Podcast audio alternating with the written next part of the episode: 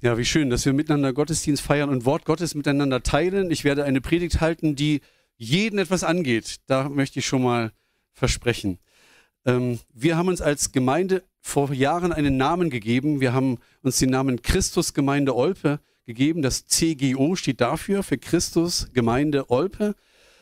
Und wir haben gleichzeitig aus diesen drei Buchstaben einen Slogan formuliert, der diese Buchstaben auf nimmt und gleichzeitig die Werte unserer Gemeinde in den Fokus stellt. Christus Gemeinde Olpe heißt genauso C wie Christus in der Mitte. Das ist uns ein ganz wesentlicher Wert, dass Jesus Christus die Mitte dieser Gemeinde, dieser Kirche in diesem Ort ist. Christus in der Mitte. Das G heißt nicht nur Gemeinde, sondern auch Gemeinschaft. Wir wollen eine Gemeinschaft für alle sein.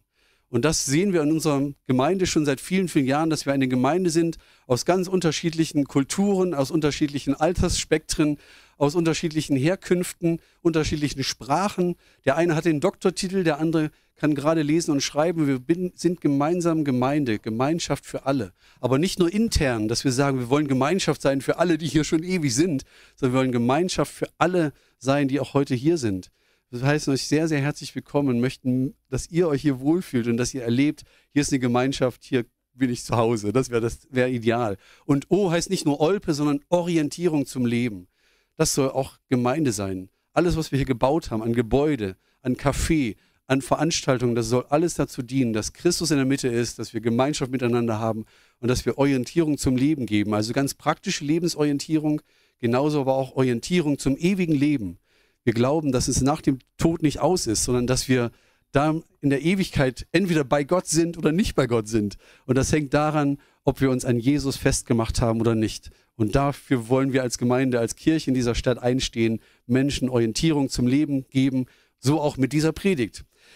Wir sind in dieser Gesellschaft allesamt herausgefordert, Gemeinschaft für alle irgendwie zu sein. Wir merken, wir sind eine multikulturelle Gesellschaft geworden. Und die Frage, die sich auch Politiker stellen, wie können wir gut miteinander auskommen? Was ist die Kunst, gut miteinander auszukommen? Menschen unterschiedlicher Herkunft, unterschiedlicher Hautfarbe, Menschen unterschiedlichen sozialen Hintergrund. Wie schaffen wir das, miteinander auszukommen? Wie schaffen es Parteien, gut miteinander klarzukommen? Wir sehen im Bundestag ein Drei-Parteien-Spektrum und wir merken, was das schwierig macht. Und ich vermute, heute Abend in NRW wird es ähnlich sein. Es wird wahrscheinlich, ich weiß es nicht, aber vermutlich wird es nicht unbedingt ein Zweierbündnis zustande kommen. Wie geht man dann damit um? Auch mit diesen unterschiedlichen politischen Einstellungen. Und dann geht es ja weiter mit den im Fußball zum Beispiel. Wie schafft ein Trainer etwas, aus elf oder zwanzig, wie, wie hoch der Kader auch ist, eine Mannschaft zu formen, die füreinander kämpft und miteinander da ist, die miteinander die Tabellenführung oder den Aufstieg oder den Abstieg verhindern möchte. Wie schafft man das? Wie ist es möglich, dass in einer Ehe zwei Menschen zusammenleben, die manchmal unterschiedlicher nicht sein können? wo es große Herausforderungen gibt? Wie kann eine Familie positiv zusammenleben? Wie ist es möglich, dass Kulturen unterschiedlicher Art in unserem Land miteinander klarkommen? Wie können Generationen miteinander klarkommen? Die Alten mit den Jungen oder die Alten mit den Andersalten. Ne, die Gleichaltrigen sind ja auch nicht alle gleich, sondern auch unterschiedlich. Wie können Menschen positiv zusammenfallen und was die Kunst? Vielleicht sagst du ja, wenn alle so wären wie ich, wäre es einfach. Wenn alle so wären wie du, wäre es einfach, oder? bräuchten wir gar nicht drüber reden. Wenn alle so nett wären wie du, wenn alle so freundlich wären wie du, wenn alle so hilfsbereit wären wie du, so hingebungsvoll, so locker drauf wären wie du, dann bräuchten wir über diese Frage gar nicht nachdenken. Ein Poet sagte einmal, mit den Heiligen da droben, wenn man mal im Himmel sein wird, das wird herrlich sein.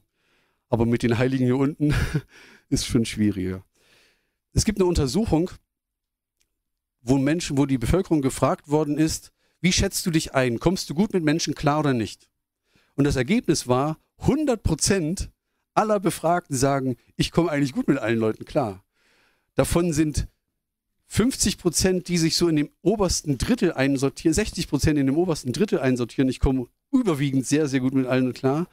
25 Prozent denken sogar, wir sind unter den ersten 10 Prozent oben und 10 Prozent sagen, wir gehören zu den aller, wir kommen mit allen klar. Aber 100% sagen, eigentlich komme ich mit, mit allen klar. Das Problem ist, funktioniert ja nicht. Ich komme ja nicht mit allen klar. Jeder Mensch braucht Beziehungen. Beziehungen sind wichtig. Wir leben in Beziehungen und Menschen, die verletzt worden sind und sich aus Beziehungen zurückziehen, die sagen, ich lasse keinen an mich ran. Wer mich verletzt hat, ich lasse nie wieder jemand an mich ran. Die blühen einfach nicht auf.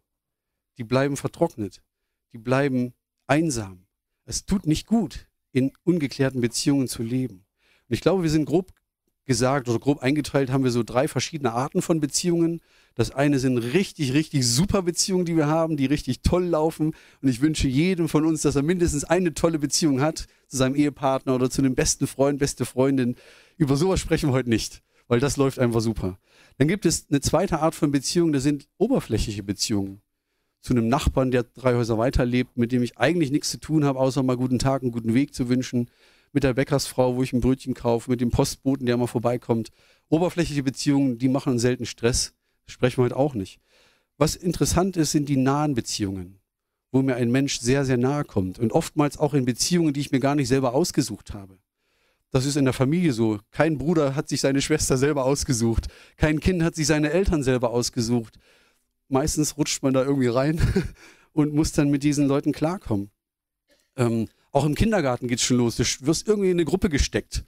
Jetzt komm mal klar mit deinen Erziehern oder mit den, oder mit den anderen Kindern. In der Schule geht es dann weiter und im Berufsleben ähnlich. Kaum jemand hat die Chance, sich seine Kollegen auszusuchen.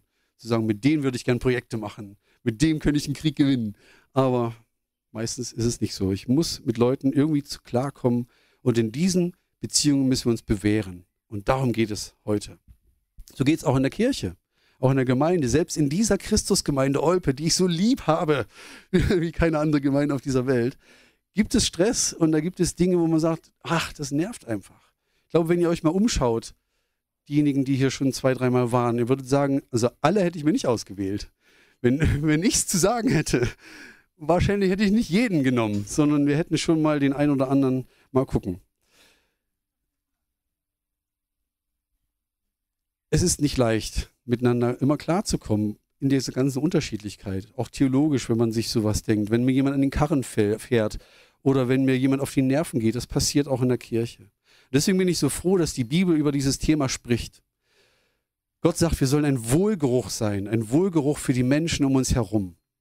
Und ein Wohlgeruch sind meistens Dinge, sind meistens Substanzen, die so aus verschiedenen Essenzen hergestellt sind. Ich weiß nicht, ob ihr schon mal in orientalischen Ländern wart. Da gibt es dann so Parfümmischereien oder so. Und dann sagen die, was möchtest du für einen Duft haben? Von Chanel? Von Boss?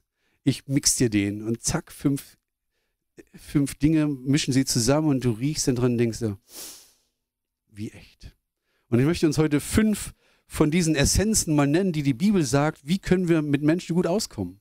Ihr findet die Bibelverse mit auf den auf dem Zettel drauf, aber die einzelnen Worte nicht. Was habe ich denn für eine Essenz hier mit?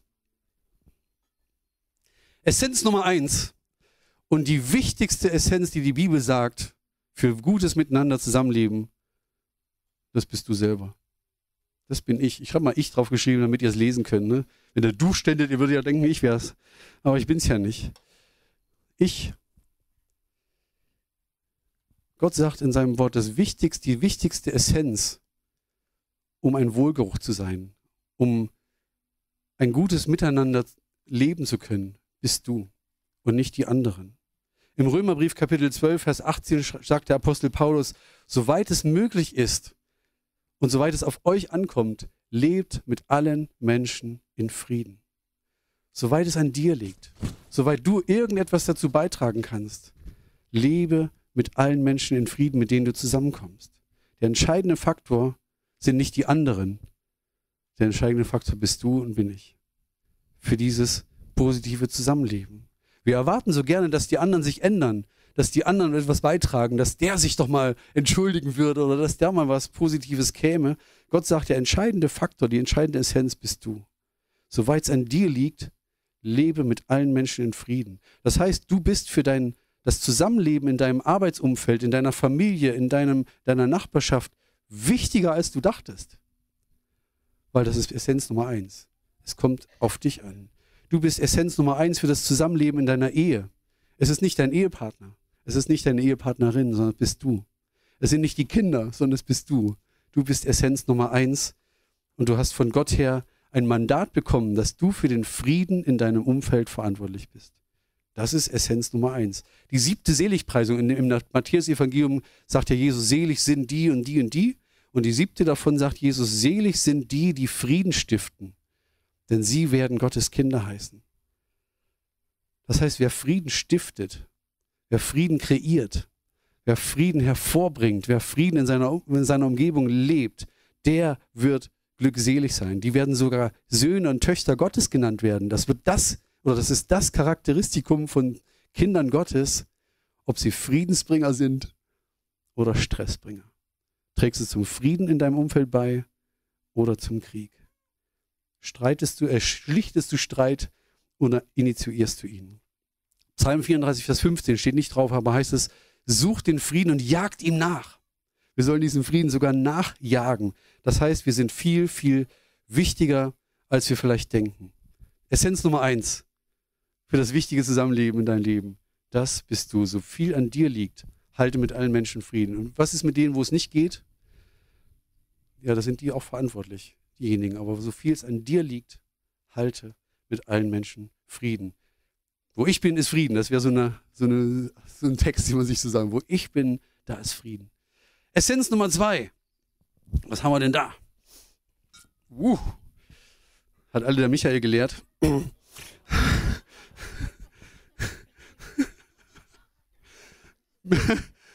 Es steht nicht im Konzept, aber es stimmt. nee, unsere Zellgruppe. genau. Respekt, gegenseitige Wertschätzung und Anerkennung, Hochachtung. Das ist Essenz Nummer zwei, die die Bibel nennt. Philippa 2, Vers 3 steht, seid nicht selbstsüchtig, seid nicht selbstsüchtig, seid nicht um euch selbst bedacht.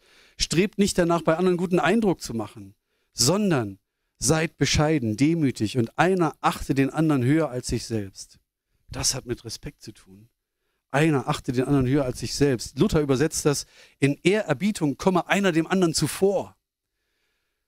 Was heißt das denn, dem anderen zuvorkommen, im Respekt, im Ehrerbietung? Das ist doch nichts anderes als Meisterschaften im Ehrerbietung erbieten, äh, erweisen oder im Respekt zeigen.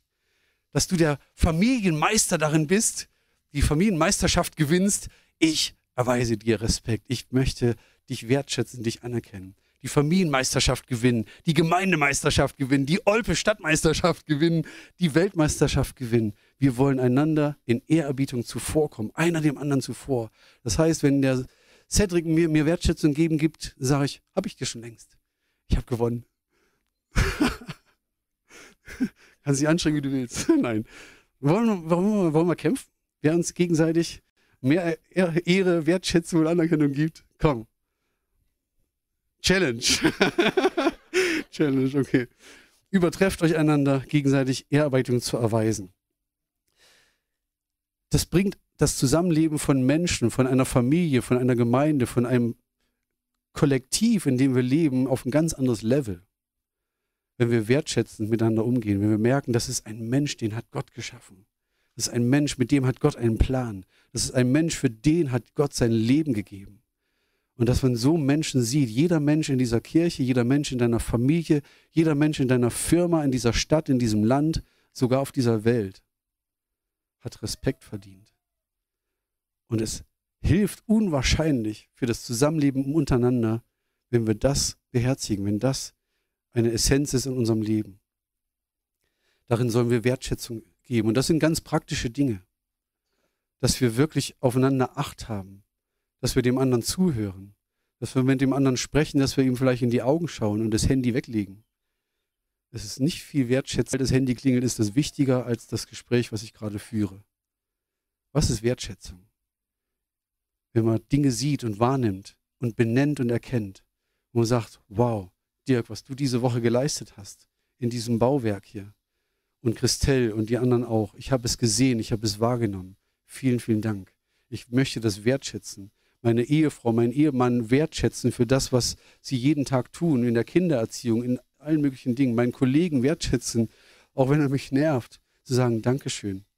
Ich möchte gern mit dir zusammenarbeiten. Das sind ganz praktische Dinge, dass wir da, das, was Gott uns gibt, dass wir das an andere weitergeben.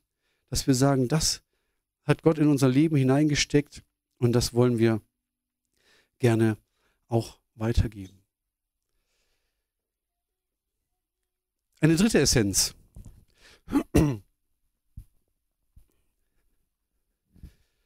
Die dritte Essenz von fünf ist Vergebung.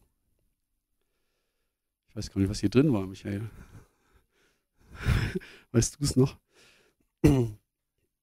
Also ich, Respekt, Vergebung. Für gutes Zusammenleben ist es wichtig, dass wir einander Gnade schenken, dass wir einander Vergebung zusprechen, dass wir die Dinge nicht so schwer nehmen, wie sie vielleicht empfinden. Keine Beziehung ist konfliktfrei, in keiner Ehe, in keiner Gemeinde, in keiner Kirche, in keinem Arbeitskollektiv, in keiner Schulklasse. Überall gibt es Herausforderungen. Und dann sagt die Bibel in Matthäus 6, Vers 12 im Vater unser, und vergib uns unsere Schuld, so bitten wir zu Gott, wie auch ich allen vergeben habe, die an mir schuldig geworden sind.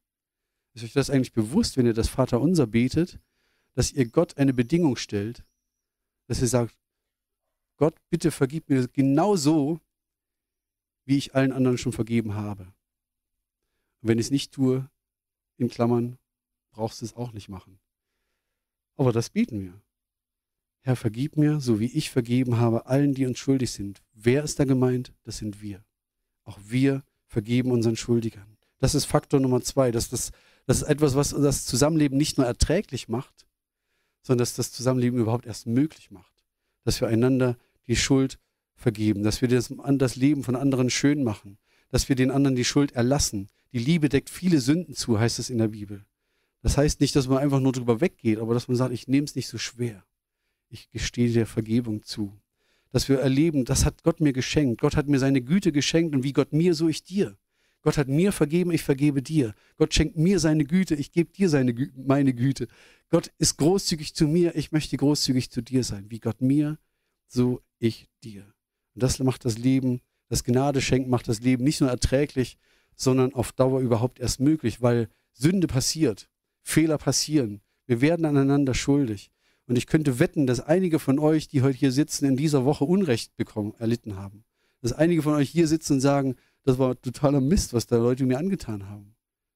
Die einzige Chance, da rauszukommen, die einzige Chance, das loszuwerden, ist Vergebung auszusprechen oder loszulassen oder auch um Vergebung zu bitten. Und das Einzige, was Beziehung wieder kittet, das sage ich euch ja nichts Neues, sind eigentlich nur die Worte, ich habe einen Fehler gemacht es tut mir leid, bitte vergib mir. Und wenn jemand dich darum bittet, bitte vergib mir, dann sprich es aus, ja, ich habe dir vergeben. Lass die anderen nicht im Unklaren, da am, am, am langen Zipfel hängen, dann mal gucken, so wie du dich verhältst, mal schauen, ob ich dir vergeben kann, sondern sprich es aus. Ich habe mir angewöhnt, natürlich bei, bei Kleinigkeiten, ne? ich habe mir angewöhnt, und das werden schon viele von euch gehört haben, wenn mir jemand irgendwas sagt, Entschuldigung, sage ich sofort schon vergeben. Ich übe es im Kleinen. Und hoffe, dass ich es im Großen auch kann. Weil das ist für mich ein, eine Haltung, wo ich sage, ich möchte schon vergeben haben, bevor der andere sie mich darum gebeten hat. Das ist Essenz Nummer drei. Jetzt kommt die Nummer vier.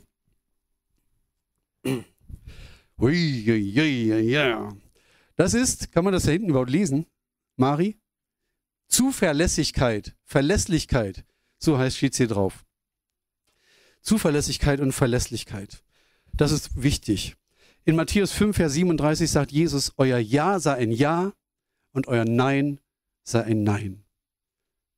Man soll sich auf dich verlassen können. Ich kann es aus eigener Erfahrung sagen, wie einfach es ist, mit Menschen zusammenzuleben, wo man weiß, wo man dran ist. Wenn die sagen, ich mache es und die machen es. Wenn die sagen, das tue ich nie wieder, die tun es nie wieder. Oder wenn die sagen, ich hole dich mit dem Auto ab, die holen mich dann auch mit dem Auto ab.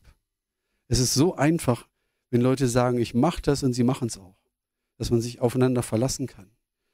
Wenn man sagt, ich tue es und tut es dann doch nicht, das irritiert total. Wenn jemand etwas verspricht und man macht es dann doch nicht, ist Mist. Jesus hat es mal gesagt, der schickt seinen Jungen in den Weinberg, der sagt, ja, mach ich, mach ich, macht es am Ende nicht. Boah.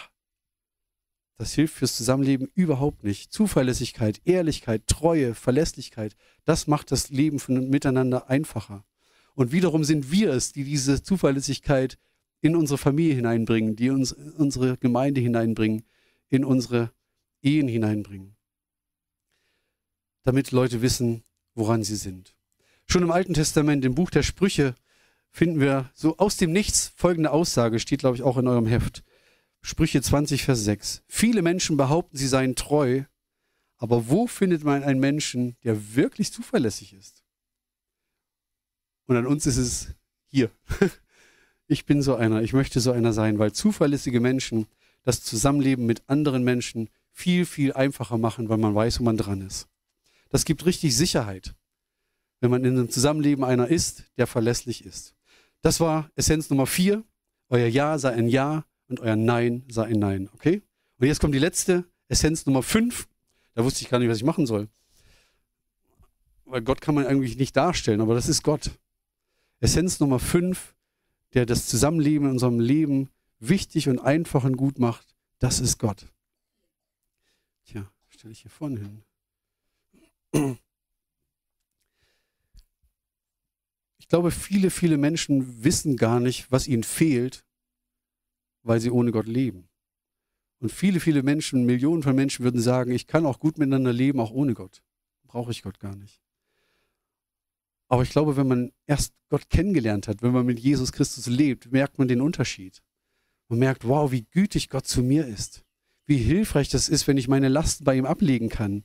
Wie gut er in meiner Beziehung tut, wenn wir gemeinsam auf dem gleichen Fundament stehen. Er gibt meinem Leben Identität. Er gibt meinem Leben einen Wert. Er gibt meinem Leben so einen Halt, so eine Festigkeit. Ich kann Vergebung bekommen. Ich kann mit einer ganz anderen Stärke, mit einem ganz anderen Standing Gutes in meiner Familie, in meiner Umgebung hineinbringen, weil Gott in meinem Leben ist. Und das ist das Beste, was mir passieren kann. Das hat mein Leben verändert. Ich glaube, wo, wo, wo Beziehungen nur auf der menschlichen Ebene passieren, wo man sagt, ich streng mich ein bisschen an, ich versuche ein freundliches Wort zu sein, ab morgen bin ich ein bisschen netter, das ist alles schön. Aber es hat nicht die Kraft, es hat nicht die, diese Tiefgang, auch diese Dauerhaftigkeit, wie das ist, wenn Gott in meinem Leben ist. Und was unsere Welt braucht, was unsere Gemeinde braucht, was unsere Stadt braucht, was die Schulklasse braucht, was dein Arbeitskolleg braucht, ist, dass Gott da drin ist. Dass Gott dort reinkommt. Wie kommt Gott denn in deine Familie hinein? Indem Gott in uns lebt.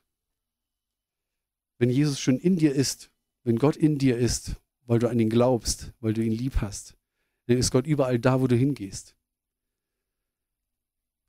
Und da, wo Gott ist, ist Licht. Da, wo Gott ist, ist Liebe. Da, wo Gott ist, ist Annahme.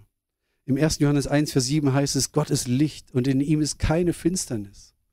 Und deshalb lügen wir, wenn wir sagen, dass wir mit Gott Gemeinschaft haben und dass wir zu Gott gehören, aber weiter in der Finsternis leben. Das passt nicht zusammen.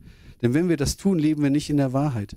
Wenn wir wie Christus im Licht Gottes leben, dann haben wir positive Gemeinschaft miteinander und das Blut Jesu reinigt uns von jeder Sünde dann haben wir Koinonia, dann haben wir Gemeinschaft miteinander, dann haben wir gutes Zusammenleben miteinander. Wie kommt Gott in die Situation hinein? Einmal, indem wir Gott in uns tragen und, und da, wo wir sind, sagen wir, ich bin Repräsentant Gottes. Und das, was Gott in mich hineingelegt hat, an Güte und Treue, Zuverlässigkeit, das gebe ich weiter. Und gleichzeitig können wir beten. Im Vater unser heißt es auch, dein Wille geschehe, dein Reich komme, dein Wille geschehe, wie im Himmel, so auch in meiner Familie. Wie im Himmel, so in meiner Firma. Wie im Himmel, so bei meinem Chef. Wie im Himmel, so in meiner Familie. Wie im Himmel, so auf meiner Station, wo ich arbeite. Dafür können wir beten. Vielleicht machen wir das viel zu wenig. Dass wir zwar sagen, wow, es nervt, es ist anstrengend, ich gehe nicht gerne auf Arbeit. Aber zu beten, Herr, dein Wille soll heute dort geschehen. Dein Reich soll heute dort kommen und, und wirksam werden. Und da sind wir gefragt, dass wir sagen, wir beten dafür. Ich glaube, das sind fünf Essenzen, die ich uns heute mitgeben wollte, damit wir ein Wohlgeruch Gottes sind in dieser Welt. Dass wir merken, da wo ich bin, da wo du bist, da riecht es nach Gott, weil Gott dorthin kommt. Zum einen das Wichtigste, das bist du. So viel an dir liegt, halte mit allen Menschen Frieden.